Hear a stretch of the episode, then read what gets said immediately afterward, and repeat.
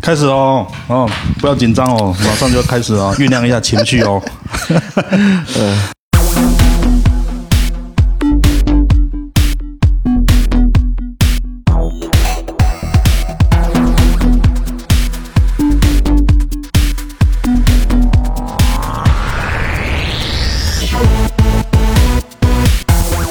呃，Hello，大家好，欢迎收听《虎烂之声》，我是主播赖老哥。我是领导弟，啊，今天我们呢请到了一个大美女哈、啊来当我们一个嘉宾呢、其实其实是三个，有两个在旁 听，两然后个呢呃是，啊，对然后对，我今天晚上饭都顾不上吃，我就出发了。心急火燎，但还是迟到了很久，对对对，随时弹道虽迟但到啊。啊、还有一个就是，这个爽赖老哥的约可能爽了有二十天吧。我们为了录这一期节目哦，真的是一波三折啊！对不是你有事就是他有事，要不然就是我有事，对要不然就是下暴雨大家都有事，不然就下暴雨来不了。啊，对对对，还有那一下雨，天有一天下雨，大家都没事的时候，他就给你下一个暴雨，对 对对，我感觉好像就是取经一样。九九八十一呢？对哎，那不是要介绍一下我对们对这对个对对这个的啊，美女美女，OK OK，美女嘉宾？你要怎么？你的艺名是什么？一依一依啊，对一一哎呀，一一，啊 这有有什么问题吗？ 没有没有没有，啊我们有一个姓叶的主播，他之前有一个叫 依依啊，呃，有吗有一个算什么了？算前女友吧啊，可能啊，不知道算什么，这个要他自己来定义了哦。啊，这个闲话 OK 少叙啊，我们今天的主题，徒弟是什么？然后你还不知道是吗？不知道我们就是裸聊 啊。 裸聊没有了，没有没有。哦我我们之前像我跟依依老师哦，之前在探讨这个聊什么话题的时候，因为其实他是一个很业余的历史学家了，嗯，就是很精通历史的。然后我们可以因为学他习不一是下吗？专业干历史工作的，所以我说他是业余的历史学家啦。对对哦你比较你比较熟悉哪一哪一我课我可能哪一段历史？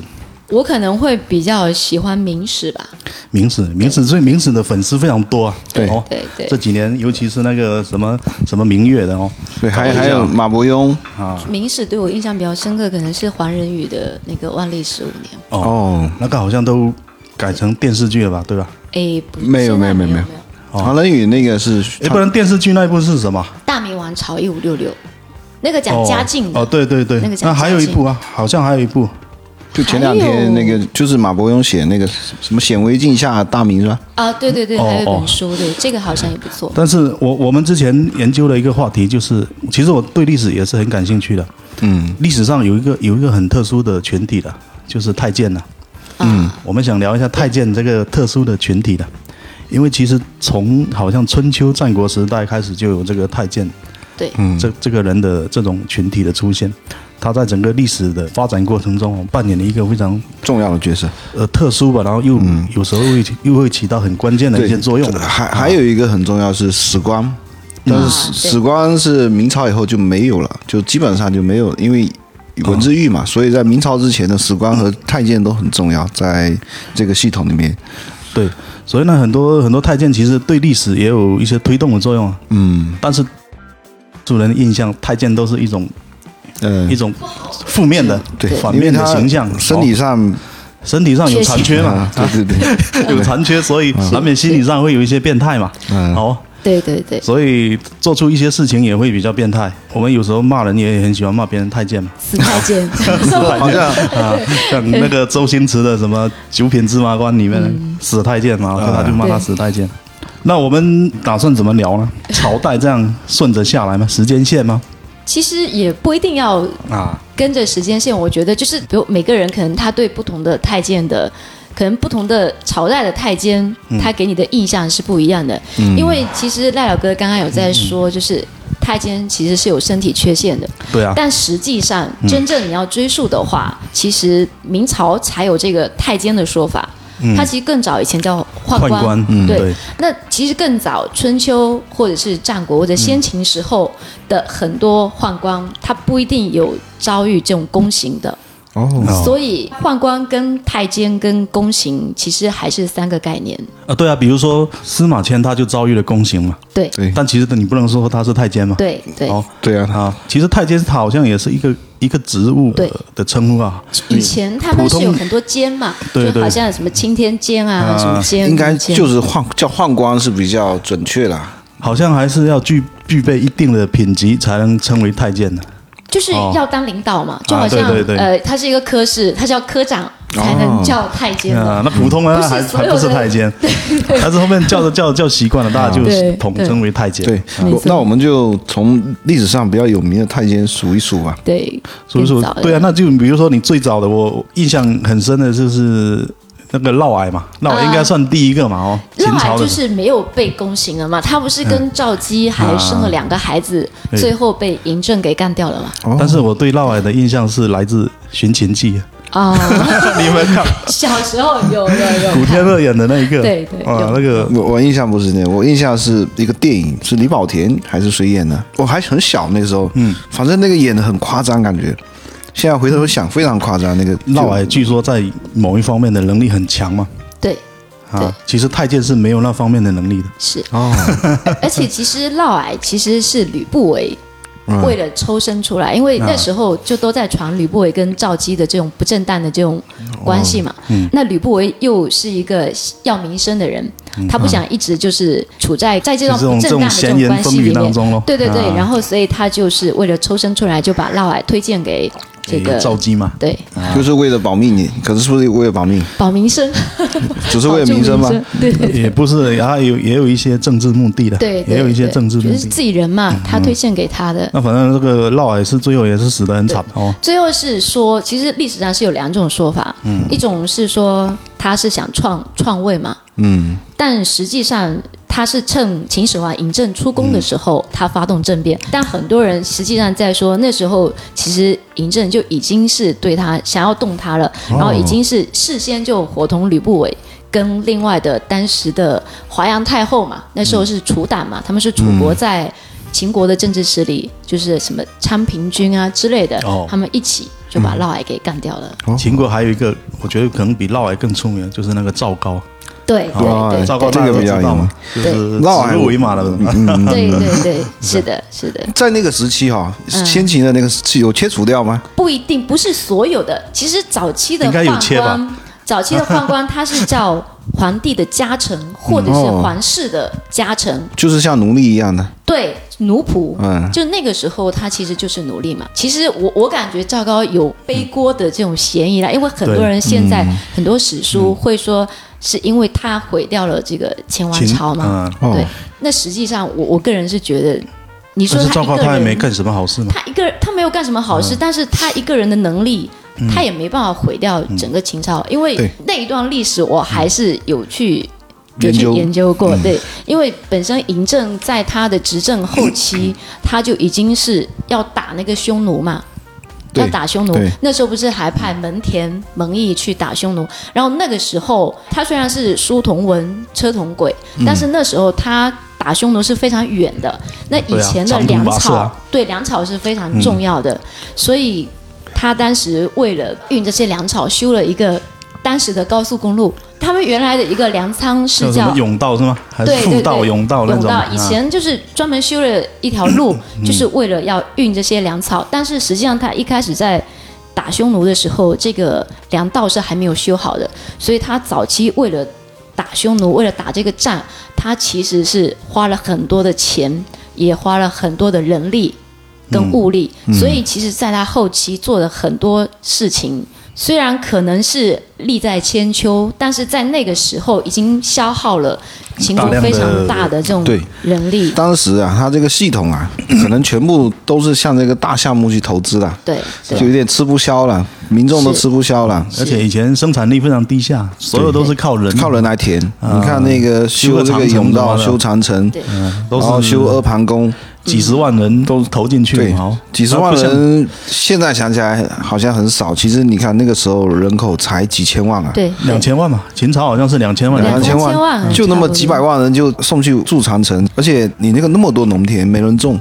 那后面所以就生产力导就跟不致上嘛。要打仗就要钱嘛，嗯要钱呢就是要征税嘛，就导致最后农民起义嘛。啊第一支农民起义就是陈在胜吴广， 对陈胜吴广啊，嗯那那我认为不是不是因为是门田这个打仗的原因，我就觉得就是主要他修了太多大工程了，对对，那个都是要钱的。花钱花嗯太就多是钱穷兵黩武嘛，哦，穷兵黩武嘛。嗯然后还有他这种，呃而且他又很治残理暴嘛模式很残暴嘛比较残暴。对啊，你刚刚说到赵高哦，嗯，我又想起另外一个人了，叫李斯嘛，啊，对嗯他是秦国的宰相嘛。对对对， 这两个人我不知道为什么我会一直把他当成一个组合的，我我也是老是这 样当成一个组合，老是把他当成其一个实组算合。是一个临时组合嘛，就是要推那个胡亥上位的对时对候，哦就是改他的那个诏书嘛，改秦始皇的诏书。他们其实这个时候是临时组合，到后面也就是李斯也是被赵高给弄死的。就是利益共同体嘛，在那个时期，然后我就想起一个段子， 就是有一次有一次我在微博上，我看到有一个人不知道发了一个一条什么微博，然后下面有人在回复嘛，发微博的那个博主他在那边装逼嘛，嗯，类似在炫耀一个什么东西嘛，然后有个人在下面就回复了一个段子，我现在还记忆犹新呢、你说 他说秦朝的时候嘛，秦二世的时候嘛，嗯秦始皇不是驾崩了嘛，然后秦二世再把赵高跟李斯叫过来，再商量说要要弄什么东西给这个秦始皇陪葬。嗯后面经过一番讨论，说用这个兵马俑，啊弄个兵马俑。那兵马俑要用什么样的兵马俑来？李斯他说就用陶俑。啊用陶瓷烧的对对土对嗯土烧叫土陶俑，然后赵高说要用铜俑，要用铜的来做，两个就就在那边争执不休嘛。最后秦二世啊，他就说胡胡亥亥，嗯他就说那个铜的会锈掉会锈掉嗯嘛。他说，反正意思就是说，求求你不要再锈 了，就用铜的会锈掉。哦 然后就是说叫那个博主不要再锈了。 意思是这一个段子，我就想起哦嗯我知道我知道想起这么一个段子。，那那有关秦朝的，我还觉得那个段子更经典啊啊，哪个段子？ 就是 秦朝末年的打法嘛，经常比如说有一个球赛，嗯，比如说那个有的球员乱打嘛，他们底下评论就会说你这个打法是秦朝末年的打法，为什么呢？他说那个项羽，哦，项羽 然后那个还有一个虞姬嘛，呃嗯啊，《霸王别姬》虞姬的眼睛瞎掉了， 霸王是乱 打哦的，那那瞎鸡霸打嘛，你知道哦吗？这个，对，嗯所以说这个是秦朝末年的一个打法，那就是秦朝留给我们印象是大概是这 样子。就就是就是 很但是我们说回刚刚我们说的这太监啊，这个赵高哦，对其实赵高他是一个皇族的后裔，哦，他是赵国的后裔，那人家在说他实际上是带着仇恨进有可入能秦宫的啊，那他是然后个无间道啊。对，就是其实他是从小就看到他，因为他国家是被秦国灭的，嗯那最后他父亲也是死在这个秦国人的手上，所以他就是要复仇。那对最终他确实这也种嗯应该是阴谋论吧？我觉得，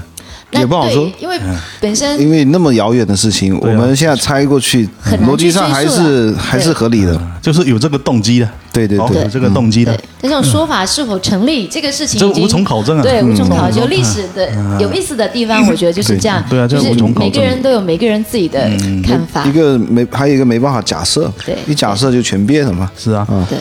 那秦朝接下来就是就是汉朝了嘛？哦，对，嗯，很汉朝好像没什么换过，没什么太监了。有有啊有很有名的啊詹冉，谁啊？詹冉嘛，哎，这个我不知道哎，我也不知道孤陋有寡闻呢。但我知道最有名的是那个蔡伦，蔡伦造啊纸是吗？蔡伦啊对蔡伦是到东汉的嘛？呃，具体哪一项我也应该记是不东得了，汉反的。正西汉的话，可能就刚刚我们讲司马迁，但是他又不算，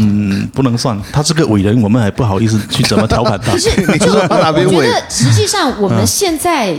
我不知道你们看太监的角度。啊我看在看太监的角度，我不会说站在它是一个贬义的角度，啊嗯因为实际上你放、放到那个朝代，其实很多太监他的很多行为不是他自己的意愿，对其实对他是工具人，是皇帝或者说是他主人的一条狗嘛，是啊工具人是啊嘛就。是是他的黑手套而已。啊但是嗯我觉得但没办法，你你没办法去对它的主人怎么样，你只能拿它当出气筒。 它就是它，其实它也蛮惨的，背黑锅什么之类的。嗯对哦，背了很多锅嘛。嗯，而且你说历史都是这帮文人跟这些史学家在写的，嗯，他本身跟太监这个政治角色，他本身两它也个是对立的嘛。对对两这个嗯两个派系，他就尿不到一个壶里他嗯嘛。因为他可能比较喜欢明史，明史由于嗯明显，比较明显，他这个两个派系会动，这个会影响到就是看法了。嗯是是，然后，但是之前的这个太监实际上本身就是家奴嘛，你说的没错。对对，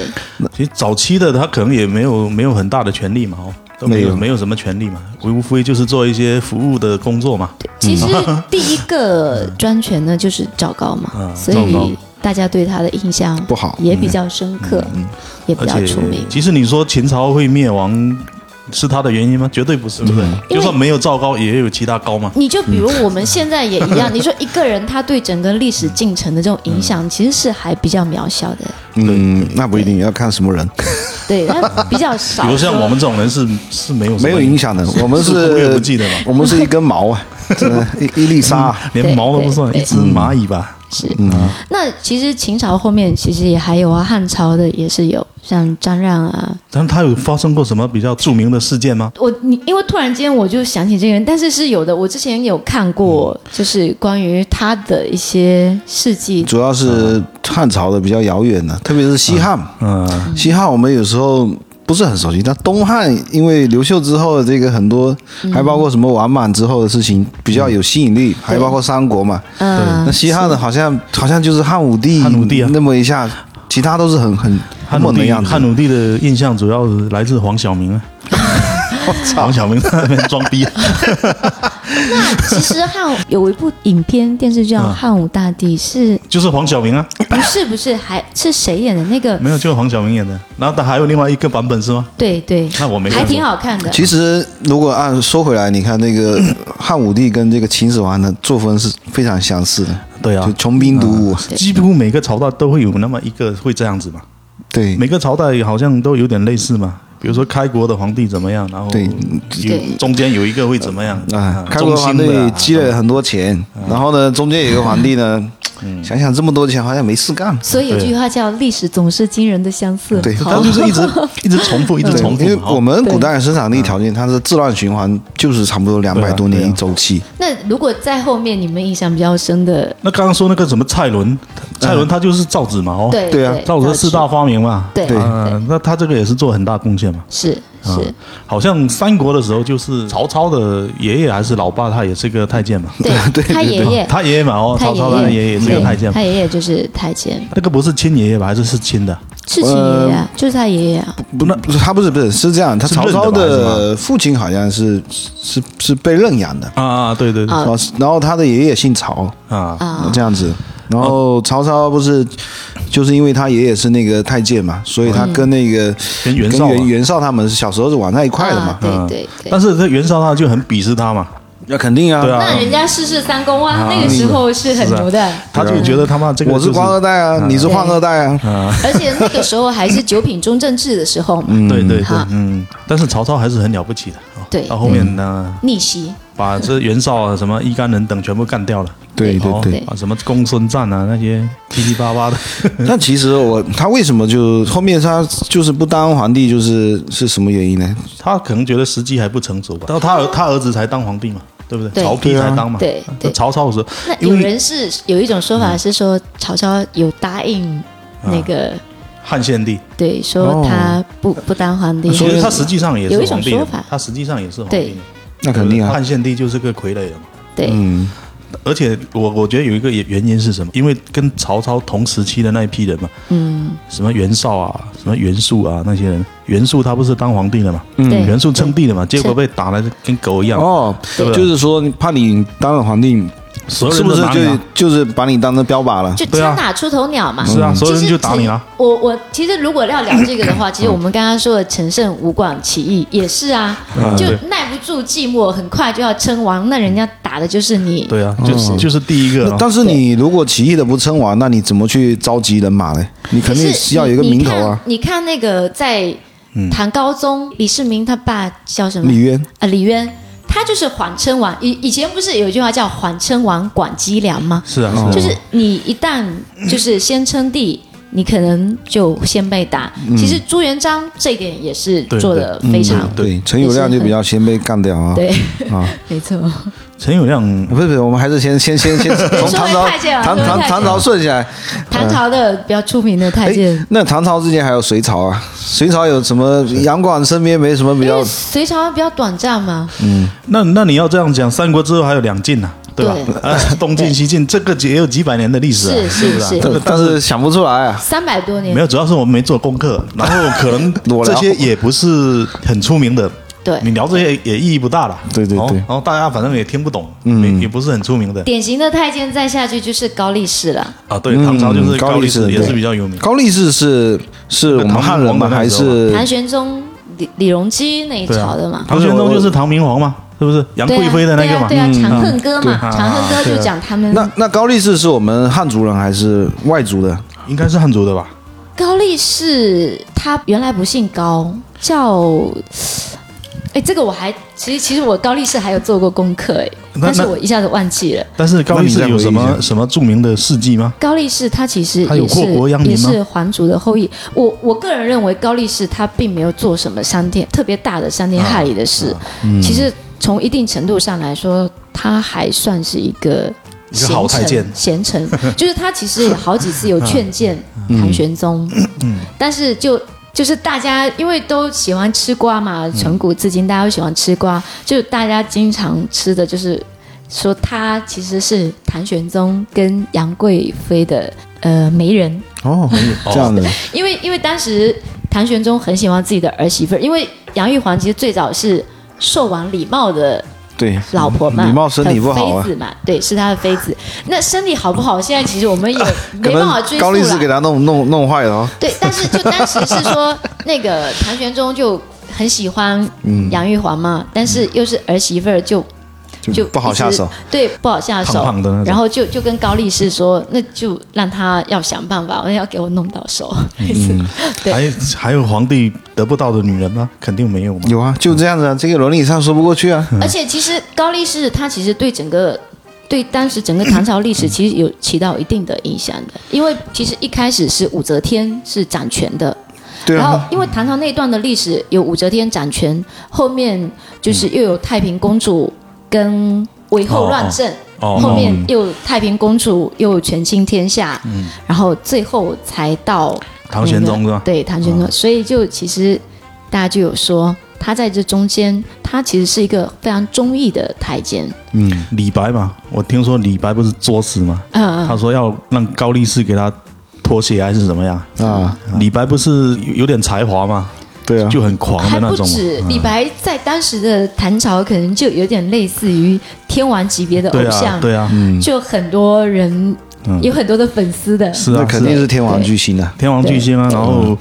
但是因为他又不能参加科举考试嘛，按照当时的规定嘛，嗯当时好像科举并不是当官的主流，哎，就也是当官的主流就是唐朝的时候好像还好，反正他是不能当官的嘛。嗯，他有可能他因为他他为父什亲么是商人啊呐，哦，唐朝规定商人的子女是不能当官的嘛，对。所以对李白他就很很失落嘛。虽然他对嗯很有才华，但是他就很失落嘛。那后面不是也给他当官了吗？那后面是因为他确实名气太大了，然后加上这个皇帝跟杨贵妃又很喜欢他的诗嘛，他写的诗很厉害嘛，嗯对就把他叫到宫里面来写诗。哦对但是他写诗，你李白是那种狂放派的、豪放派的、啊，胡思乱想的那种，对天马什么行空啊、的，什么疑是银河落九天呢、对日照香炉生紫 烟。但是这种皇那个杨贵妃她又不喜欢女的嗯女生，她是喜欢那种情情爱爱的那种。那李白进来的只能整天写一些漂亮美眉好漂亮啊这种，他已经很失落嘛，然后嗯不能抒发他的才华嘛。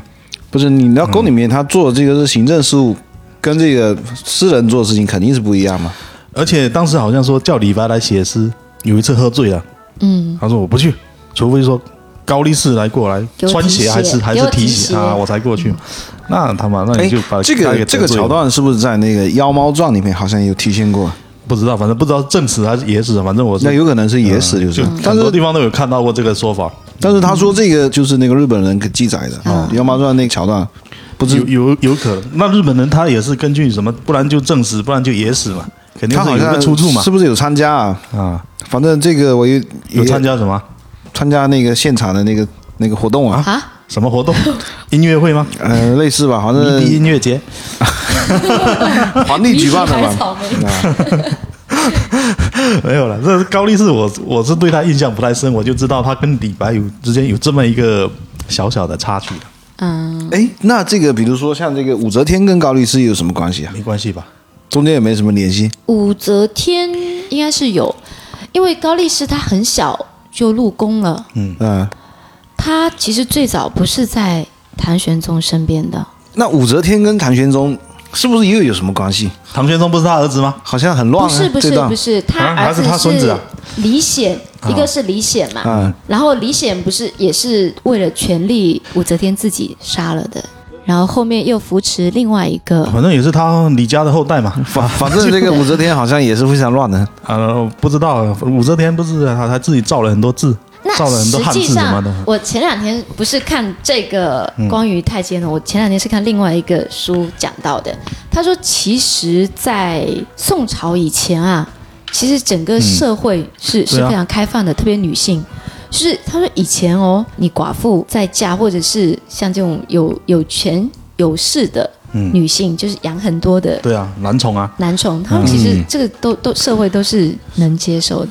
反而是啊哎就就唐朝的时候，他就风气也很开开放啊。对还有现在也可以接受啊，现在是可以接受，但是舆论不能接受了，实际可以接受了。道德上 还是嗯会会现在你你如果遭说到谴责有一吗个谁什么样被发到网上，肯定会受到所有人的谴责。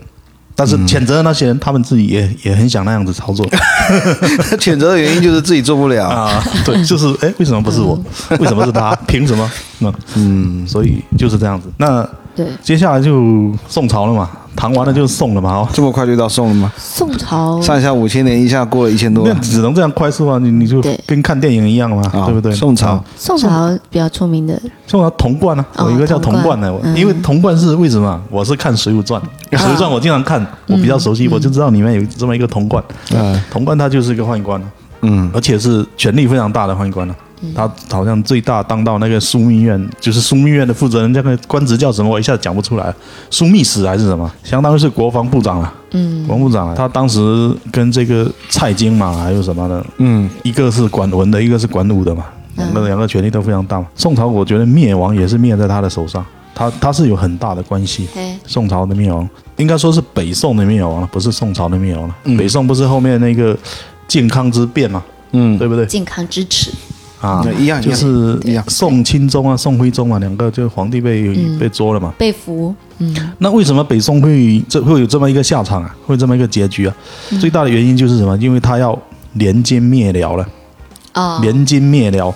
其实原来北宋跟辽国，他们两个是是签订了这个和平协议的，对一百对年都没有发生过战争的，对对对两双方和平相处一百多年，没有发生战争。但是后面呢，金国就崛起了嘛。那其实金国跟宋朝它是没有直接接壤的，嗯哦，它中间隔着一个辽国，所以对金国他就去打辽国。啊，那辽国辽国是打不过晋国的，当时辽国是打不过，因为辽国经过那个一百一两百年的的那个进化哦，陈平日久，嗯也也是变被有一点被汉化了嘛，哦，啊对，不会打仗了。就是一开始是很骁勇善战，但是后面也不行了，其实战斗力也下降了。当啊时是不是在这个刚才讲童贯的前期的时候，好像嗯好像宋徽宗那时候是已经收回了燕云的好几州了。没有没收回。那那为什么会会导致这个联金灭辽呢？嗯，就是因为当时金国一直在打辽国嘛，那辽国就打不过金国嘛。嗯，辽国就向宋朝求救嘛，说我们是盟友啊，我们我们要啊你要帮我嘛。那有一次呢，这个童贯呢出去外面打仗的时候，就碰到一个人嘛，一个姓李的，但叫什么名字我想不起来了。他是辽国的一个叛将，叛徒了，那逃到宋朝来，然后刚好被童贯给遇到了。他就向童贯建议，他说：“他说你现在要趁这个机会联合金国，把辽国给灭掉，这样你就能把那个燕云十六州给收回来嘛。对，”哦，因为他是那个人是辽奸呐、啊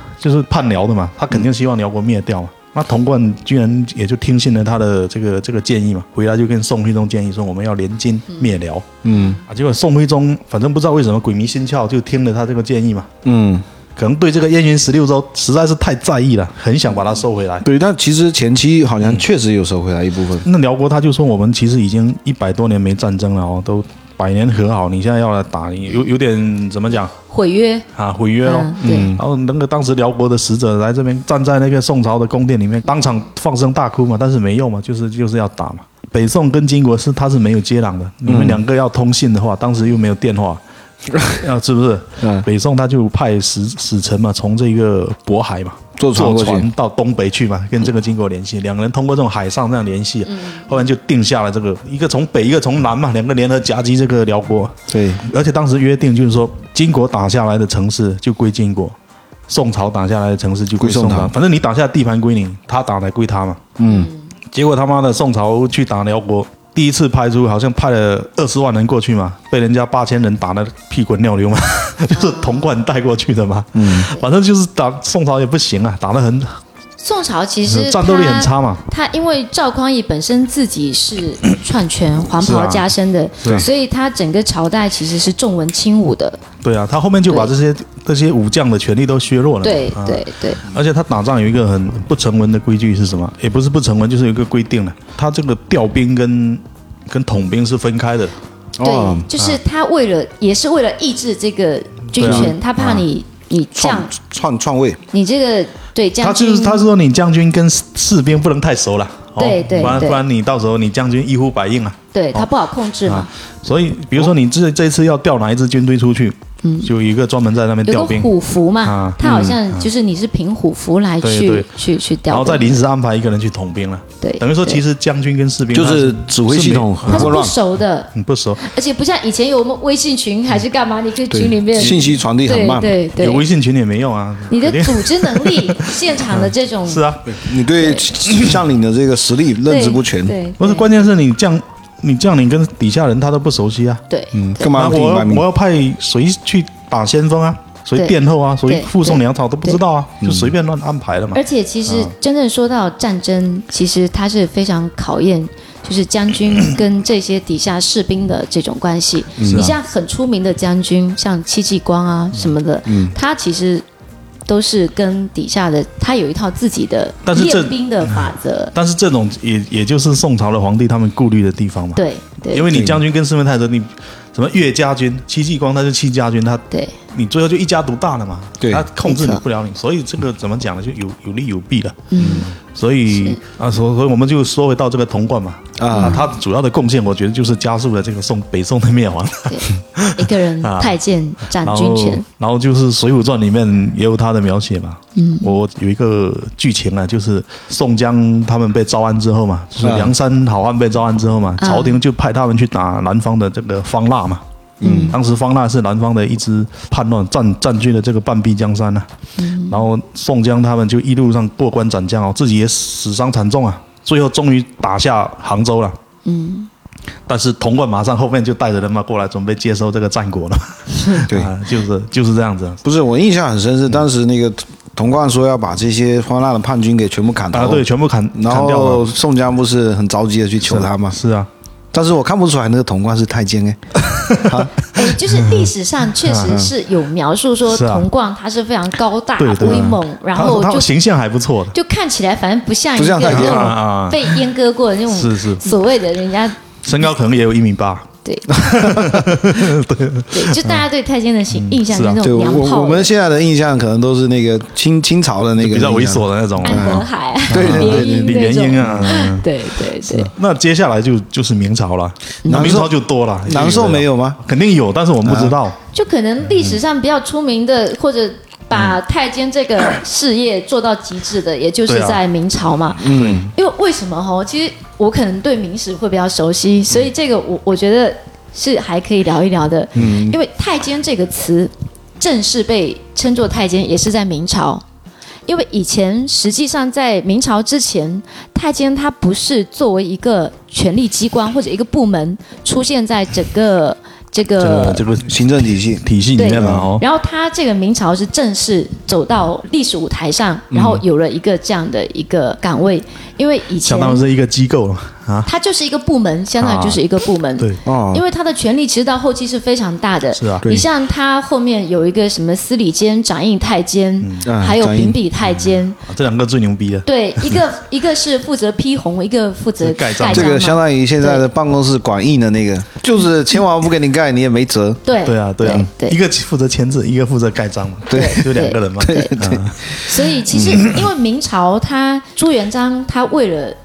不想重蹈以前的覆辙，所以他没有设宰相。嗯对，那后面结果出现了比宰相更专权的，就是我们都那很多人都知道，像张居正首就是相内阁，那个那个时时对候候首内阁首辅，嗯就是他其实权力比宰相还更大。对啊然后那实际上太监他就是成为了皇权制衡内阁另外一个就是权一力一的种一种手段平咯，衡一点嗯种力量咯，对啊对就对一股力量啊。没错，因为其实明朝它跟别的朝代不太一样呢，就是它有一个文官集团嘛，嗯，所以明朝的皇帝其实当的都很憋屈，没几个是舒心的，因为文官管的太多了。就文官他各种整天给你提建议啊，对给你打报告说这个要怎么样啊，这个不能做，那个不能做。做。没哦，错你多娶一个老婆，啊、不行啊，不能沉迷女色啊，就是你去打猎一下也不行啊，玩物丧志啊。嗯，然后对对对，就是你们其实去看一下明朝的皇帝的作息表，他其实很辛苦的。是啊，皇皇帝都很辛苦，清朝的更辛苦。苦，起来要早朝，要要干嘛？是啊那实际上皇帝开始辍朝，就是从嘉靖开始，他后面就炼丹。嗯就其实嘉靖也是很烦这些文官，不是嘉靖，不是说因为他母亲的那个问题吗？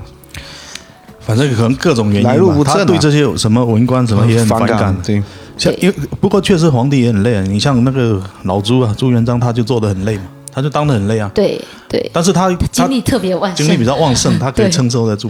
他就写过一首打油诗啊，嗯我现在记得很清楚啊。什么众人已睡我未睡，嗯，众人未醒我先 醒，嗯，不如江南富足翁。什嗯么日上什么什么什么游拥被啊，我大概是这样的。大概意思可能就是啊说太阳升自己起来了，那还能抱着被子在睡觉，起就得是啊比鸡早，睡得比狗所以还不如晚。当一个一个土财主一样哈。对啊，但是你让他去放弃皇帝的权利，他也不肯啊，只是说对偶尔这样发一下牢骚了。对对，朱元璋太勤奋了，导嗯但致是他那的个他他没想到他的后世子孙不可没能每个都像他那么对勤奋嘛对对对哦，其其实实整个明朝可能就朱元璋跟朱棣对啊这两个皇啊帝比较勤奋，有真的就是有中那央种集权雄才大略啊这是是种啊，就是也是刚刚刚立朝的时嗯候，这个武力都比较强盛嘛，嗯，比较容易容易站得住。到后面，嗯，因为陈平日久了，社会大家也不不是爱打仗了，就嗯对就武力肯定就下下滑对啊了。，那到朱棣的时候不就有一个就郑和嘛哈。啊，对郑和应该是郑和最出名的吧，最正面的一个太监了。对对哦，郑和对郑和蔡伦嘛，郑蔡和蔡伦可能还比不上郑和哦，郑和七啊下西蔡洋，伦就造了一个纸人，啊造纸可是四大发明啊，对，对哎然后没有造纸的，擦屁股都没东西擦 哦。 没有古代就没有没没没用这些啊，用一个竹竿这样插刮刮一下，那个是原来农村啊在用 的。古代这个是很贵的，是啊，对啊只是很贵的啊，很贵啊洛阳纸贵，洛很贵啊。很贵啊。乱入郑和好像下了多少次啊？七次，其次嘛，是不是跟同时期的他是不是比那些西方什么哥伦布、麦哲伦还早啊？对对，差了一是的百，年嘛。更长早了。一百年哦，对啊，那就是我们东方的大航海时代。对，对，那实际上当时就还有一种说法，说是朱棣就一直担心朱允炆还活着哦，对就然后派他去找了，对，派他去找。派郑和去找朱允炆哦。对，那郑和其实有一次下西洋是从泉州出发的，嗯，对呃，我们泉州那个妈祖庙嘛，啊，呃，就是有一次修建，就是郑和嗯亲自主导啊从这边出发，然后回来之后，因为平安回来，以前海神嘛，妈祖是海神嘛，嗯然后回来之后就是有禀报朝廷，就是啊、说有妈祖的保佑，有太修平安回来了哦。对有修，呃当时当时的朝廷也反正也是财大气粗嘛哦。每有次钱有对钱嘛有，钱每次下出海都反正都浩浩荡荡，一大堆船队过去嘛。对 不是主主要问题还是还是政治问题的，政治问对啊题影射到这个嗯航海。你说你说花那么多钱，为什么后一个朝代他就后一个皇帝他就不花这个钱？就是因为他没有这个意 义的。你找到朱允炆，他还是不会影响到他的皇权的。像西方那些什么麦哲伦、哥伦布他嗯们去大航海，他是为了抢钱呢、啊殖民嘛，他是就为是了殖发民 现哪里有资源哪里去抢。对我们那个郑和他出来，他是去撒钱呢、对经过东南亚那小国家，呃，这里给你一点，那里给你一 点，到处到处花钱的、到处。 不要乱讲啊！不要乱讲、啊，嗯，这个要删 掉。剪掉 剪掉，逼掉啊。然后别人进贡他的东西，他可能还不一定要，嗯，除非是那种很稀奇古怪，什么长颈鹿那种，他会带 回来。什么 犀牛角啊什么之类我的，觉得我们这边没有的。对对好像长颈鹿是他带回来的嘛。吧是是是，好好像是是他带回来的，长颈鹿他说是麒麟呢，啊很像 他说那个是麒麟呢，其实跟不像啊像像像，不是很啊。当时那个时代，你要想麒麟，大家是没见过的。 啊，就然想后象就是中的传动说物。中的啊这个一个神兽嘛对嗯对对，而且他好像还是一个什么天主教徒还是什么徒啊？不是，还是基督教徒啊那个伊斯兰教徒啊，伊斯兰教啊，他每次去都要去那个不是他麦加那边去朝去圣那个嘛附近转悠，然后他一直没有去过麦加，最后呢啊最后一次去了啊最后吧一次他说要去麦加朝圣，然后就最后在南京的那个是衣冠冢，啊，死在麦加了嗯嘛，对不对？没有下文，史哎书上没记有载，有回来，我记得没没回来，哎没回来，没有吗没回来，最后好像事情没回来我了。我印象中应该是死在那一边啊来的，对，死在不懂是死在印度还是麦反加啊正，在国外，嗯在国外啊没，就是回来以后就没人记载了，在哪里也不懂了。那可能当时也也就失传了嘛，也不知道啊。对他他好像最远是到了到呃了中嗯东，对啊，就是到麦不加嘛是不是更远到嗯红海的红海的西岸，那边也差不多是啊对中中那边那就快到埃及了。已经到埃及啊了，现在来嗯就苏丹这一片了。是啊，啊，对对，是是有到苏他丹那片，厉害的地方，他是色目人啊，色目人，所以他才被淹掉了，嗯对也没死。他是被谁带回到到南京去的？他好像是作为战俘还是什么被是带战俘，啊但是带回去的。是是朱棣给他带回去的吗？当时好像是打云南的一个什么将军给他带回去，叫谁啊？沐英不可能是朱棣亲自带回去的吧？但是这个不重要，反正不他重要他反正根 本 他就是就一是个很出名的太一个监大。航海家不是不啊是不是，其实很重要。为什嗯么？因为他为什么是伊斯兰教徒？就是他是中东来的，对啊，他本身是色目人，是嗯，色目人就是眼睛有颜色嘛，可所以能是叫蓝色色的目吧，可人能是蓝那色要的。这么说，你说其嗯实很早，我们泉州也就有很多阿拉伯、中东人，是啊，嗯因为我们现在是叫宋元啊那个时代的对啊，对这对对个海上丝绸之路的起点嘛。是啊，你像现在成代那一片，很多姓丁丁的其实都是早期是啊是阿啊拉伯对来后裔这边嘛留其下的实后裔回头一想哦，阿拉伯过来这么远，说明他们当时的航海技术已经很厉害了。当时他不一定走海啊，他可能走没没没没，走海的。走唐三藏取西经那条路那条路线那那那个太 远了，那个不起是码当时也有个路上的丝绸之路啊，我觉路上得的丝绸我之路、啊我觉得他们是是从海，因为宋宋朝就是因为那个但是在那个时候能够平安到达这边的，也是一小部分人。对啊，肯定可能来了一万个人，最后只留了三百个人。对，其实就其这实样有 之前就在说，英国去到美美洲，原来去是啊嗯美洲的那些人也是啊，就早期就是我们讲能生存下来的存活率其实是很低的嘛，对很低啊其实就跟早期 当时那种什么贩卖黑奴是一样的，对你把非洲的黑奴卖到那个美国去，嗯，当时美国大开发，存活率好像可能只有十分之一啊，嗯，一百十个可分之一能可能都高了，对啊，一百个可能最多就活个十个， 但是就算只活十个，他也是赚钱的。 对，因为在非洲，可能一个黑奴只要三十块钱，到了美国就可以卖到一千块，嗯，对吧？他就算死掉十分之九，他还是有赚钱的，对就就就这样子嘛。所以才有那么多人下去开辟什么新航路啊，就对都是为了钱呢、就航海时代，啊其实也就是资本的原始积累嘛啊，也是从但那是但时是候郑开和始他不是为了这个嘛，哦，对 对大傻逼，到处到处去撒钱，到处对体现我中中央王朝的威武。对啊对对天朝上国的这个光辉形象嘛，哦，那郑和之后就很多了。那明就后面的就都是 比较比较负面的啦。没有没有没对有负面没有，张居正时代不是那个掌印太监，不是还比较正面吗？那个是冯宝，对呀、冯宝冯宝对。那冯宝之前其实就明朝可能第一个弄权的太监是那个王振吧，哦，就是那个土木堡之变对的那个是吧？对对，啊就是朱祁镇嘛，明英宗啊啊，朱祁镇的这个土木堡之变。土木堡之变就是因为这个王振的策划嘛引起的嘛。因为实际上他只是一个太监，对啊，实而且王振其实属于太监里面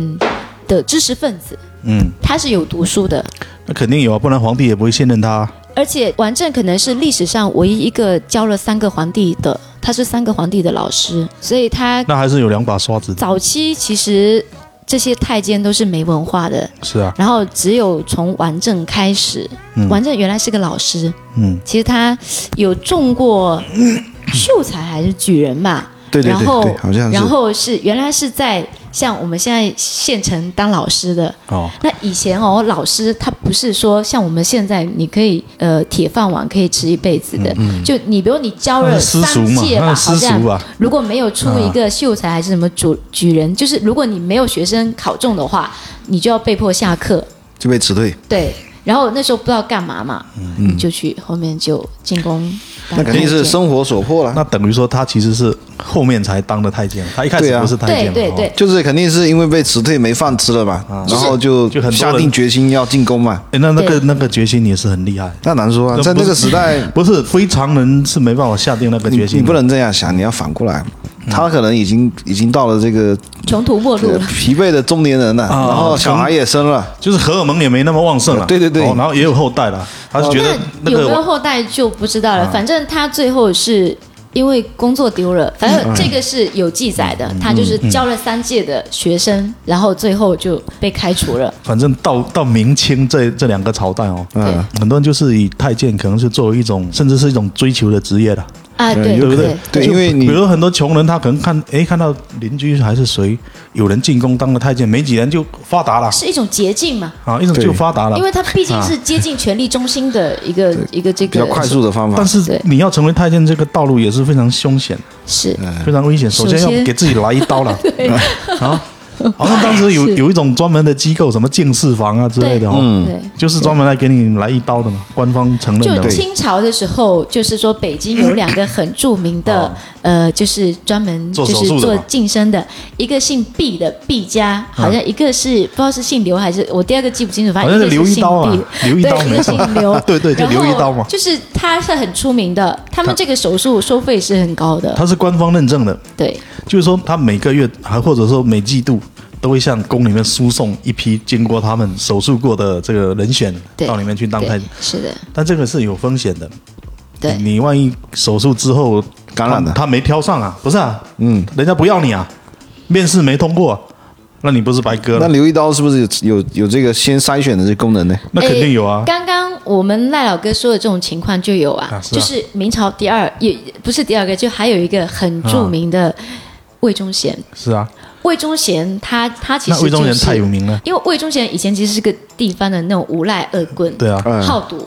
然后然后欠了一屁股赌债，嗯被追债，然后才自宫。哦，他就是属于那种刚才我们赖老哥说的运气比较背的，就是自宫了以后也没能嗯没进宫，没入选呢，去服侍这些主子的啊 那一批呃那人。那他后面是怎么进去的？他后面是先去呃另外一个谁的家里，反正是先去他家当一个类似于家臣，最嗯后才通过他介绍，好像是通过一一个叫魏朝的给他介绍进去，魏朝也是一个太监，对嗯，对而且魏朝是当时比较红的一个太监，在皇帝身边的，对哦，因啊好嗯为变魏朝他为什么会红哦？就是他当时在宫 内，因为明朝的皇宫太监是有对食的，嗯，对食是合法的，到清朝才是不合法的。什么叫对视？就是太监跟里宫女面的宫女或者是哦哦哦宫内女女性结成这名种义上的夫夫妻妻，他就叫对食。就是两个人这样坐着对着吃饭呢，叫对食了。对，然后他对食的 对象叫客氏、客应月，他嗯不是叫是磕巴巴吗？不当时客应月，当时客氏，我们都叫他客氏，她是皇帝的奶妈。对对对对，哦没错。啊对，她这个奶妈跟别的奶妈不太一样。克氏是很漂亮，据说嗯哈，据说很漂亮，身材又很好，而且风情万种， 对啊然后就可能就是皇帝很喜欢，就恋母癖。小小皇帝很喜欢，所以这个克氏他对皇帝的影响是很大的。那这个魏朝，刚刚我们戴老哥说的这个魏朝，魏朝对他对是就就那个克了氏的鸡犬升天了嘛，老公，就对一人得道，鸡犬升天 了嘛。然后他就皇帝就宠，皇帝宠幸客爱屋氏及乌嘛啊，然后然他后就各宠自幸跟魏这个又是对一是对，之前我忘了是看哪里说的，嗯他说就是天启皇帝嘛，小时候啊，刚出生不久，反正就是谁的奶都不吃嘛，嗯，只吃这个客氏的奶嘛，嗯客氏奶他一吃就就吃上瘾了嘛。哎，但是很奇怪啊然哈后，就奶妈，他就一直待就是在宫中。我老是觉得很好像这个要要有怀孕啊什么之类才会产产奶嘛。对嗯呀、对呀、是啊，那这个那克奶妈氏她也有怀孕了，她有孩子，她就放放弃了自己的孩子，到了宫里面来当奶妈，是这样这样子吗？对对，他就是生下孩子，奶妈都是要刚刚生育完的啊我。操，那不是很残忍吗？是啊，就就等于说把自己的孩子抛弃了嘛，就这样然后去进宫当宫女，又跟这当个皇帝的奶娘，又跟呃不跟奶娘又跟这个魏朝，对啊，对食嘛。然后后面就是那不是很怪吗？现在看来，啊，现在很怪，但是当时可能也觉得你不能现在的眼光啊，去当时看当时那可个那个在时当时候。那个时代，可能也觉得是无所谓，那个就时是候很是一种正常荣耀啊啦，你能够进嗯宫当皇帝的奶娘，那也是，那也是吧那魏忠贤好像是说，他是通过各种关系跟这个魏朝认识的嘛，然后魏朝把他介绍到宫里面去。嗯他一开始在里面也是个很普通的一个角色嘛，最早嗯魏忠贤他年轻的时候，他的一个叔叔还是伯伯是个厨子，嗯，然后有教过他煮饭煮饭，哦所以魏忠贤进宫一开始是在御膳房、做饭啊也是一个厨子。嗯，对，他不是还给那个王才人皇帝的一个很喜欢的一个老婆嘛？好一个像妃子嘛，一个妾吧，魏忠贤他是一个很厉害的人对，啊而且他非常的狠。那呃，我们刚刚说到魏朝，还有就是魏朝跟客氏他是对食，对不对？嗯对后面魏忠贤进宫以后，霸慢占了慢对霸占了客氏，然后把魏朝给干掉了。我其实操，其实也不是霸占的，他刚进去肯定是没有那个实力去跟魏朝对着干的。嗯，但是他呢，可能更因有为魅力不是，他通过观察，他发现魏朝为什么那么牛逼，原因是客氏了。嗯所以我还是要跟客氏拉起搞对搞好关系对了。好，他就直接跳过魏朝去接近这个客氏，然后好好像也花了很大的很多钱嘛，请客氏吃饭啊、就是送对礼啊什么之类的。对对对，就是魏忠贤很大方，对舍得花钱。那后面呢，加上他长得比较帅嘛，他比魏朝长得帅，然后两个人后面就跟克氏慢慢就就粘在一起了。对，啊，那但是克氏名义上他已经是跟魏朝在独食了嘛，啊然后后面呢就皇帝就出来主持公道嘛，就把他们三个人就叫过来嘛，啊，就说呃，哎呀，你们两个人哦，就是魏朝跟魏忠贤，你们两个人为了抢一个客氏嘛，吵得不可开交嘛。那皇帝也很烦嘛，就问最后他就问客氏嘛，他说那你来定嘛，你自己来选，你你要选你要啊选谁嘛？对对对，但是他就有点不好意思往魏忠贤那边看了一眼嘛。嗯，他就自己选了哦啊魏忠贤。那那就就他吧。嗯那行吧，那就他嘛。那魏朝就没办法，后面就被干掉了，灰溜溜的就下场嘛。最后也没有好下场，也也是，那魏忠贤就太出名了，因为魏忠贤好像他也不识字嘛，哦，但是他已经很牛了。说实话，是是是他如果识字，他会更那个。是他牛逼的地方就是什么？他可以做到秉笔太监嘛，他是秉笔太监嘛，诶，就是专门替皇皇帝批示的嘛。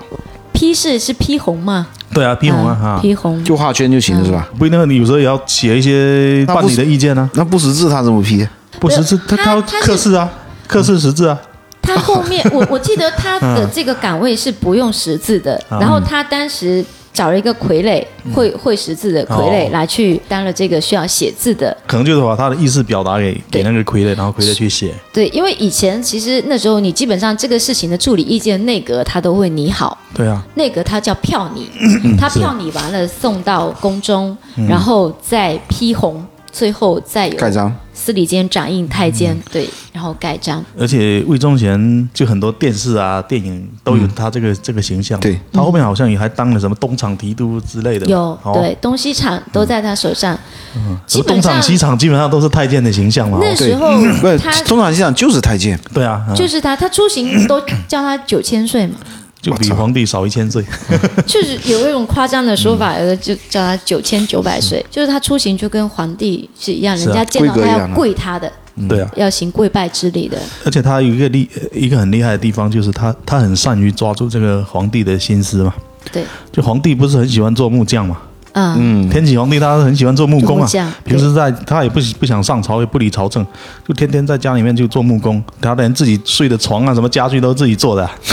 就是天启皇帝，其实他也是没文化了。对啊啊其实这个对的他也是没有坏。我跟你说，会做艺术家的皇帝，嗯，你如果叫他去像做宋皇徽帝，宗什么的，他也更不完想当蛋皇帝嘛。。宋徽宗越做越完蛋，是啊对，那魏忠贤他是怎么样？他就每次就等着天启皇帝在那边坐的正爽的时候，他就拿过去，哎，皇上您看这个事怎么办？啊，不要滚开滚开，不要来烦我，不你要自己看着来办烦我，你自己看着办吧，你看着办吧，对这种小事还来烦我。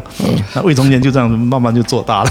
而且也是他就很懂得，是就啊带皇帝各种玩，啊也是带他各种玩。对啊，其实那个时候你说这个首辅事情都做了，其他的确实皇帝就是一个摆设但了。其是实啊就是从大的当时整个朝堂的局面来说，就他那个时代朝堂上也没有什么高人了、魏忠贤后期能做那么大，因为一个小流蛮、没文化，嗯他的力量其实他能做的坏事是有限的。他为什么后面那个时期还有一个党叫阉党嘛？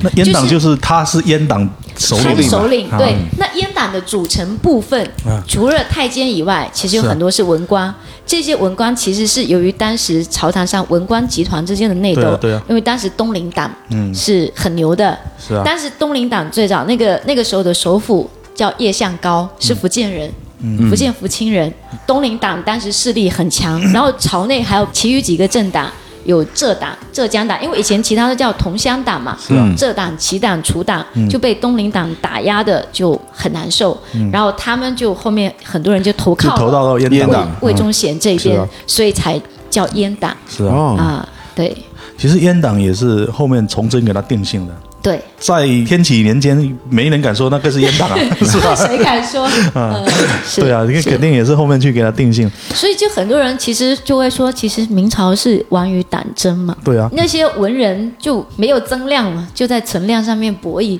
然后又自己在内耗。嗯那个时候，其实，在魏忠贤那个时候，已经国外就开始殖民跟大航海时代了嘛。啊对，那人家开始往外去做增量了，我们还在内部进行啊而那个且。你说魏忠贤他真的有对这个国家造成什么很大的伤害吗？我觉得也没有。不是，其实讲回来哈，其实也因没为有我们明朝的时候有一个问题，就是到后期还是人太多了，生产力跟不上了，又陷入到前面的循环嘛。时代发展到最后，他就各种内外交困的，呃，最主要还就全是部来了。它的生产力没办法维持它这个人口总量嗯了。地瓜来的太晚了，再早一点可能就倒不掉。但是他手下也是有一批能人的嘛，对对不对？他手下也是有很多很才能、有因有为厉害也的人其嘛。实就文是说，你官换，假设你让东林党来当政，国家也不一定好到哪里。东林党是，吧他其实很多人只能说是道德的楷模。是啊，啊，当时比较出名的像呃叶向高啊，啊还有一个御史方崇哲，嗯，还有一个杨涟，杨涟很出名的，就知道也是一个道德的楷模嘛。其实你就是正人君子了。我哦，发现，其实这个硬撞它会自动的硬撞，是啊，根本就不需要要怎么样嘛。就是不需要特别谁来干嘛嘛。哦，嗯哦，因为明朝它其实后面它就已经形成了自己一个运转的机制，你看万历都不上嗯朝，对没有根本不皇帝需要上朝，它它整个机制它也能照样是啊，是啊运，转，照样你还是有事情还是有人去做的嘛。哦对，真正后来应该还是一个是气候变化了，嗯太冷了，然后对年年欠收才导致了这个结对果。那时候就是那时候不是说是什么小冰河时代还是什么对，小东西冰嘛？河时代啊对，全球都减产了，又不是明朝减产没，饭吃嘛，嗯，没饭吃，那刚好到明末那个时候又农民起义，嗯，到农民起义真正就是朱因为由检接手大明江山的时候，嗯，就已经又农民起义，就太多个锅，那你锅盖不够，你都根本盖不住，但是那你要镇压，还有一个朱由检也太不是当皇帝的，他管太细了，适合当村长，朱由检适合当个班主任啊。他管得其非实常是细。很想很对想做对啊，事他的。是他是很勤政的。对，但我感觉我们现在再来讲，讲我个人的观嗯点，其实他一开始一上来，马上就把魏忠贤干掉了。其实对这一点，他其实对啊，其实当皇帝的角度，他不应该这么干。是你真正把他全部干掉了，你后嗯面就他其实是你行政系统对啊就有可能不你听就使打唤破了了这。个平衡了嗯，。是啊，他其实可以打压他一下，但是就不需要说其全给其实他还灭是了。利用他嘛，哦对其实可以利用他，对因为魏忠贤其实他已经构建了一套很完整的这个体系了，行政体系啊，也很完整的体系的。虽然说他他没错了，他他是这个权力很大了，一人之下万人之上，嗯，但是你如果利用他，他照样帮你把事情干得很好嘛，对对不对对帮你把你是董事长嘛，他总经理帮你把关公公司搞得井井有条，对，这有什么不好吗？有时候对吧回头一看，你就是越勤劳，是啊错误越多。越勤劳，你你要看你的能力啊，你如果能力很差，你又越勤劳，那你就越搞越死 啊，对但吧？但是那个时 候你什么都不也干还好好的，嗯其实对啊也没用了，那个时候也已经没用，对因为因为就是一个灾 荒嘛，一个灾啊荒，然后加上农民起义，你又要镇压，你要镇压这些，你就要有兵，你就要有粮，粮就草要有有钱呐啊那你又没有钱，然后又就是恶性循环，又后进又崛起了，对，就是两线夹击啊，就是国内内有外内忧外患嘛。国内有农民起义，李自成，就是啊我外面有这个清清兵，还有一对个吧就是崇祯这个问题，就是插嗯手太多了，他其实也是外行。你说这个袁崇焕啊，这些人都是莫名其妙的就就就被他斩了。这个如果要讲又又要可又讲讲另外讲得一个很细啊对，我觉得我们可以以后魏我忠们贤没有这么，就是说我们结论是这个魏忠贤没有那个那么那么恶嘛，对不就是对？也没有说很。其实我是觉得没有什么恶不恶，我们就是说讲一下他这个人对他有有什么感觉而已的。嗯对啊，嗯，好，反正历史就是让人家随意评价的嘛，对不对？哎，刚才在讲这个宋朝的时候，那那个贾似道是一个大贪官还是一个奸臣啊？不知道啊，啊不 知，道贾似道，我也不知道。我我贾忽然似道，我我知道有这么一个人，但我不知道他他应该不是宦官吧？嗯我就觉得这也是一个奸臣，我老老是把他跟这个明朝的这种阉党，或者是这个叫做宦官集团因为，很多很多这个电电影哦、电视剧啊，都是明朝的特别多了。嗯对明朝的题材什么新龙门客栈啊，对对对，哦啊对里面就是那个东厂提督嘛对哦对对。哎，是不是那个演的甄子丹啊，啊？对对对对， 很因为变态啊！我嗯明靠明，朝明朝比较出名的太监比较多嘛，你像王振嗯啊、刘瑾啊，刘瑾那个时候最后被查到被被抄家的时候，嗯查出来的黄金跟白银的那些总量，说他当时是世界首富， 那你很正常啊。很正但常是啊实际上他很多钱有可能都是皇帝的，因为对啊嗯说实话就是皇帝的黑手套嘛。嗯替皇帝打工。啊对对 哎，对，哦，其实还还有一个明朝的这个东厂西厂锦衣卫比较那个比较大，是啊就特作为务机构特务机构，他这个是皇帝直接管辖的。嗯对。哦，所以才我们大家会觉得这个明朝好像太监比较厉害。你看电视很多太监还是武林高手哦，好，它就是一股政治力量 了是啊对，就明朝已经摆到明面上，嗯它就是一股政治力啊量。那金庸写这个《笑傲嗯江湖东方不败》跟这个也没关系啊，有了，我觉得是有点关系的。 是不是？ 《笑傲江湖》也是明朝的嘛？是明朝的吗东方不败，他也不是个，也是个太监嘛，也是个阉人嘛。对东方不败嘛，自宫他写的是明朝的诗吗？对对，就是明朝的事。哦他不是说《葵花宝典》第一页翻开来的“欲练此功，必先自对啊宫”对啊嘛？我知道然后咔的他妈的一下子就自宫下去了。然后翻过来第二 页，就算还是什么？自宫也很自宫 也不不是成功，就不是，就算没有自宫。也可以练此功啊了，反正到了 这个，反正就挺坑的。我操，他们后悔了，然后又翻过来一个，就算自宫未必成 功。你这个就是，就算你自宫也未必成这功。这个是网络段子的。 对啊，我就想起这个段子哦这个这个 也，想到这个就讲到，好像原来这个天涯很多人专门来编这个东西。嗯，哎 呀，哎，我今天看到一个消息说，天涯社区倒闭了，是啊永久关闭了，啊，很惨很惨。那就是一代人的青春。嗯，是 啊，你你应该比较小吧？天涯我是有上过嗯的，那时候论坛很火嘛，对对，也也不小了，哎，中学还是大学的时候。呃，你是不是两两千后啊？哦天哪！没有没有，我不能他暴应该露是年应龄。该是九零 后，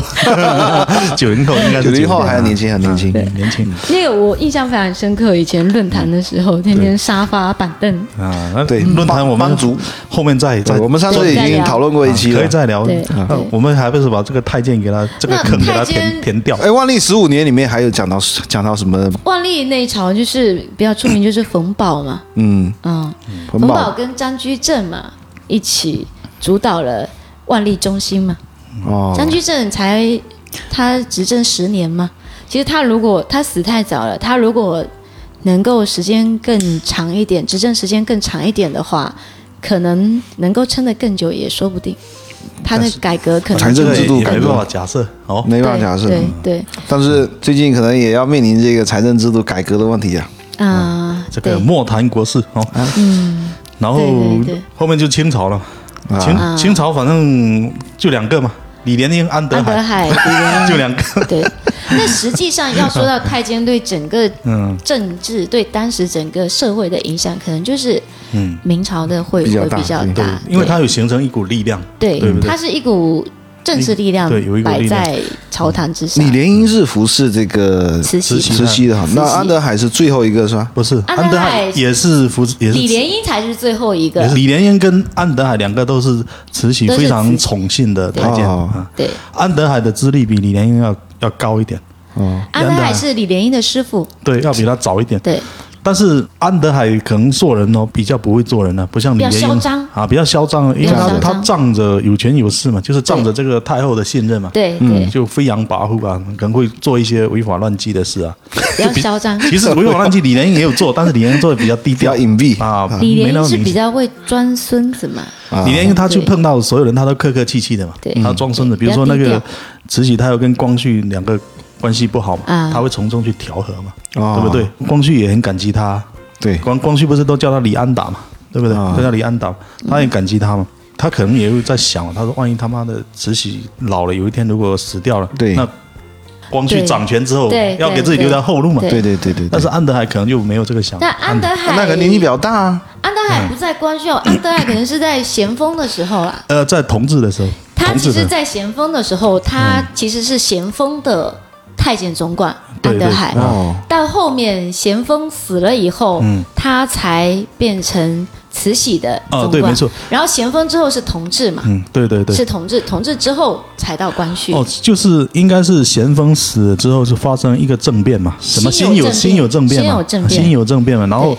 安德海他是帮助这个慈禧，还有当时有两个太后，还有一个叫慈安的，东太后跟西然后太啊他后，帮助他们两个夺权了嘛，所以就对对受到这对个这个信任重用嗯对重用了嘛。对那但是后面这个安德海就被杀了嘛，被一个叫丁宝桢的给杀了，对，丁宝桢也是太监吗？不不是？是是一个 大臣。这丁宝个桢事情是山山东的巡抚嘛，他是这样子的，这个事情实际上是他们疏忽了，是慈禧跟安德海他们疏忽了，因为当时就是咸丰死了之后，同治当皇帝嘛，那同治原来还小嘛，对啊所以就是两宫太后垂帘听政。嗯那当时咸丰死的时候留下的最终的遗诏是说，两宫太后垂帘听政，然后再有八个顾命大臣。嗯那顾命大臣他肯定是想要掌权的，那对两宫太后也是想要掌权的，所以就发动了这个辛酉政变，就是刚刚赖老哥说的，就是把这个大臣的势力给打掉，就是对啊了。对对对，就是通过安德海秘密出宫去联系当时的恭亲王奕欣，啊，对这个我知道的。就联合起来把这个呃就是丁宝桢，又是是就是他是那丁宝个桢是后面，就丁宝桢是后面同治成年了要要结婚婚，了，要结婚，然后当时是借着好像说是要出宫去采办龙衣，还就是是操办他的婚事嘛 就。是衣服还是干嘛？说说当时说那些什么布料，那些衣服的布料进贡的，他们都不喜欢，慈禧都不喜欢，然后要出宫去采办，然后以什么借口来杀他呢？因为在清朝的时候，只有四品以上的太监才能够自由的出入皇宫。没有没有，清朝好像规定是太监都不能出宫没。有有四品以上的，就是皇帝的太监总管就是四品，皇后的是五品，太后的是六品。哦，然后慈禧掌权的时候，她就是四品，她是可以出宫的。啊，那她出宫以后，比如说皇帝结婚了，皇帝就继承大位了，皇帝身边的太监才才是是四四品品，她就变成太后，就是六品，她就不能出宫。没有皇帝的诏书，她如果私自私自出宫的话，她是要被斩。他对他是他是违违规的嘛违的就违规的所以当时就是用这一条，丁宝桢就是写了一个诏书给当时的恭亲王奕欣，就是说这个安安德海来我们这边那个大张旗鼓一路还怎么怎么，就意思说他招摇过市，嗯然后说要我接待他，那就问朝廷请示有这怎么个办事呢嗯情吗？啊，对，是不是怎么样？然后后面就是说没有没有这个诏书，没有这个诏命，就就只是干掉在山东就被因干为掉了。安德海他出宫好像是是奉了慈禧的慈禧口谕吧，可能只是那口头交代那他这出个去奕嘛。欣跟这个不是捆绑在一起的吗？那为什么他要去砍他呢？是不是他太嚣张了？安德海因为一方面他比较嚣张跋啊，比较嚣张跋扈啊，所以很朝内有也有很多敌人呐、啊嗯哦另外一个是什么？就是同治皇帝很讨厌他了，主要是同治皇帝很讨厌他，因为他经常去向慈禧告密，对对哦对，说你这个小皇帝不不认真读书啊什么的，就什么什么不好啊，他就就就很喜什欢么去告调皮密。捣蛋啊、对淘气啊、不不读书啊，他就去向慈禧告密，哦那慈禧就会把同治给臭骂一顿。对对，啊，是的同志就怀恨在心。同治就就他妈就恨不得把这个安德海赶紧给除掉。嗯，然后安德海他出宫，他又是奉的口谕嘛，他身没有任何没有任何正规的凭证手续嘛。啊，嗯但是其实大家都知道他是慈禧的人嘛，一开始也不敢动他。比如说他像经过这个直隶的时候嘛，直隶就是河北嘛，对，当时直直隶的总督是曾国藩啊，非常牛逼 的，都对嗯都不敢动他，就放他过去。但是到丁宝桢这边，丁宝桢他他可能就比较愣嘛，不是他是不是原来也是这个就是被打压下去那一派的人马就提拔起来就的嗯是？哎，不是人家有就是有一种说法说他本身就是跟皇帝奕欣他们就是就一有派的，嗯也可能之前也是有有密谋好的。对密谋就就是猜测说要利用这么个机会把这个安德海给除打掉给除掉。但是李莲英他就不一样，李莲英他就就是做人他就很很圆滑嘛，很面面俱到，包括他懂得给自己留后路啊，什么的。李连英人是唯一一个善终的对，太监，他是辛亥革命前后死的吗？还是什么时候死？他是对啊，死死了之后好像都民国了吧？对，都袁世凯都已 经复辟，好像啊哇袁，世那么凯都那复辟那么了晚才死啊？对，啊那他你是想很想早就出宫了，慈禧跟光绪两个人几乎是同一天死掉的吧？嗯光绪先死，慈禧第二天啊，啊，几乎是同时死掉的嘛对。对他死掉之后，然后他就没多久他就出宫了嘛。嗯、那没多久，再过两三年清朝就亡了嘛。对对对对不对？就差不多就到民就国了嘛是。说有一些史学家有一种说法嘛，就是说李莲英为什么能善终，嗯就是他这个人心思非常的缜密，是啊，他在光绪跟慈禧死了之后，他马上送了很多钱给当时的隆裕皇后，哦，哦，对，然后最后皇后才批准他，就是说出宫退休，啊然后回家退咯休他也是唯一一个全身而退的，嗯在这种政治漩涡里面能够全身而退，最后他好像是在什么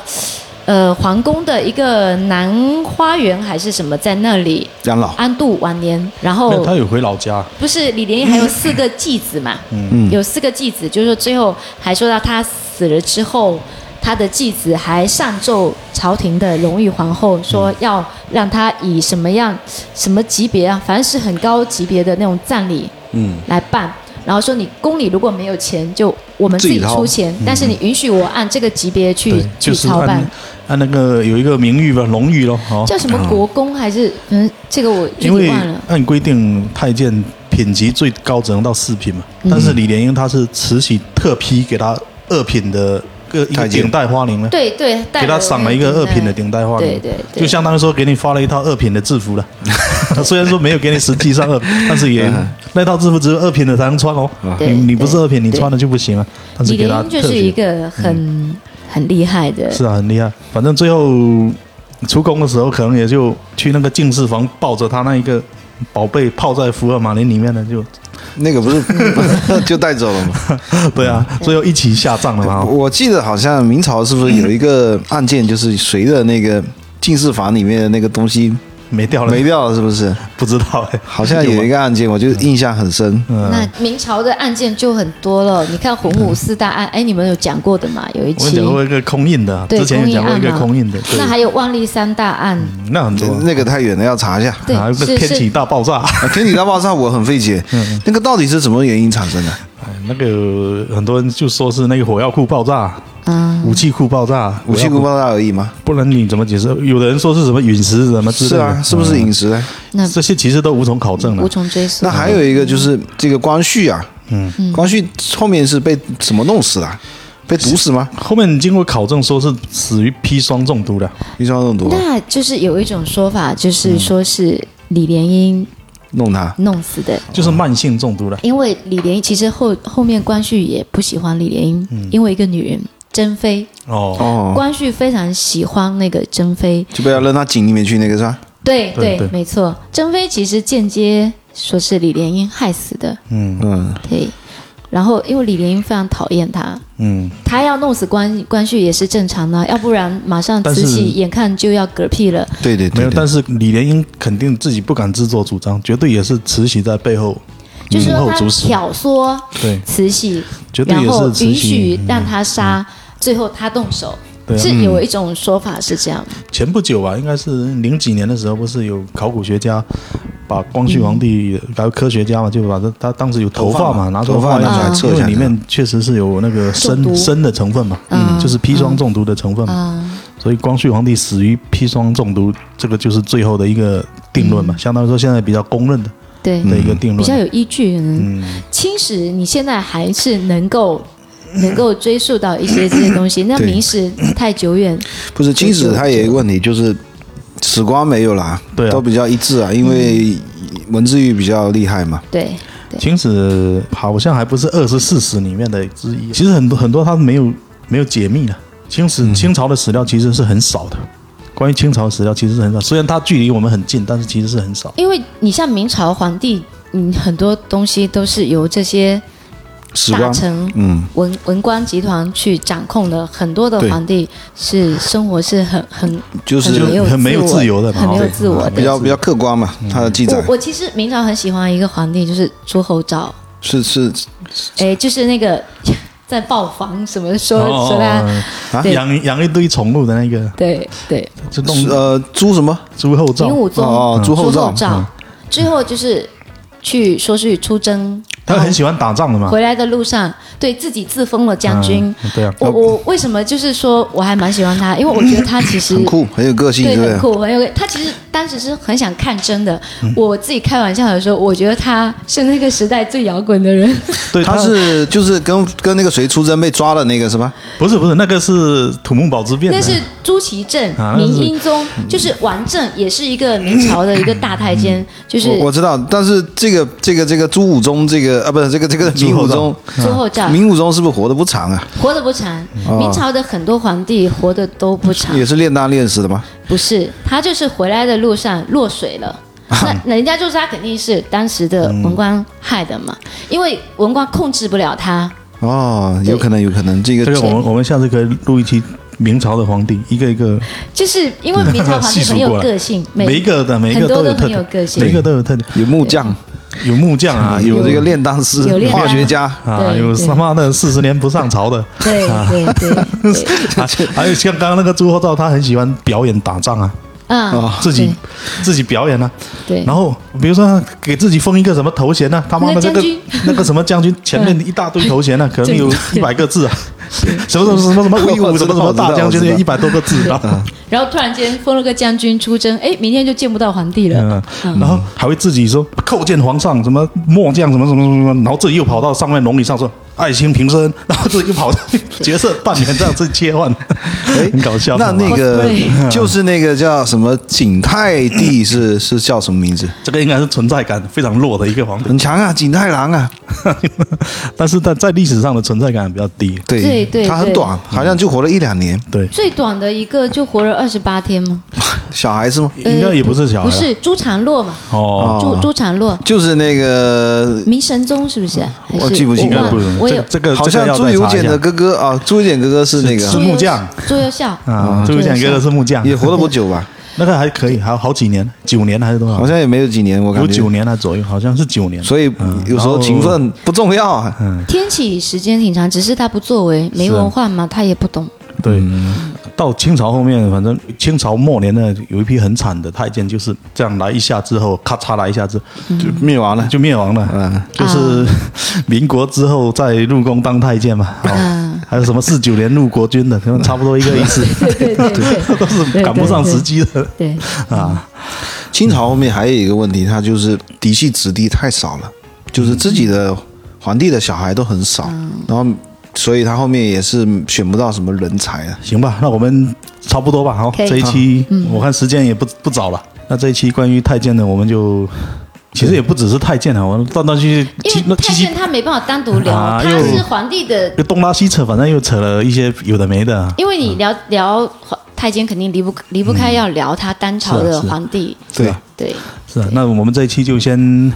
聊到这边嘛。嗯，感谢我们这个大美女大美女 一一没有啊，第一组参与我们这一次的录制。苦难之声，啊 如果有听众想加入我们这个一起讨论，可以添加我们客服的微信二九幺五零幺幺四，然后他会把你拉到这个群里面。 我们这个群现在已经有四十几个人了。精英群啊， 精英群，嗯，对，嗯、行吧，那今天就先聊到这边吧。好，感谢大家收听，拜拜。拜拜。再见。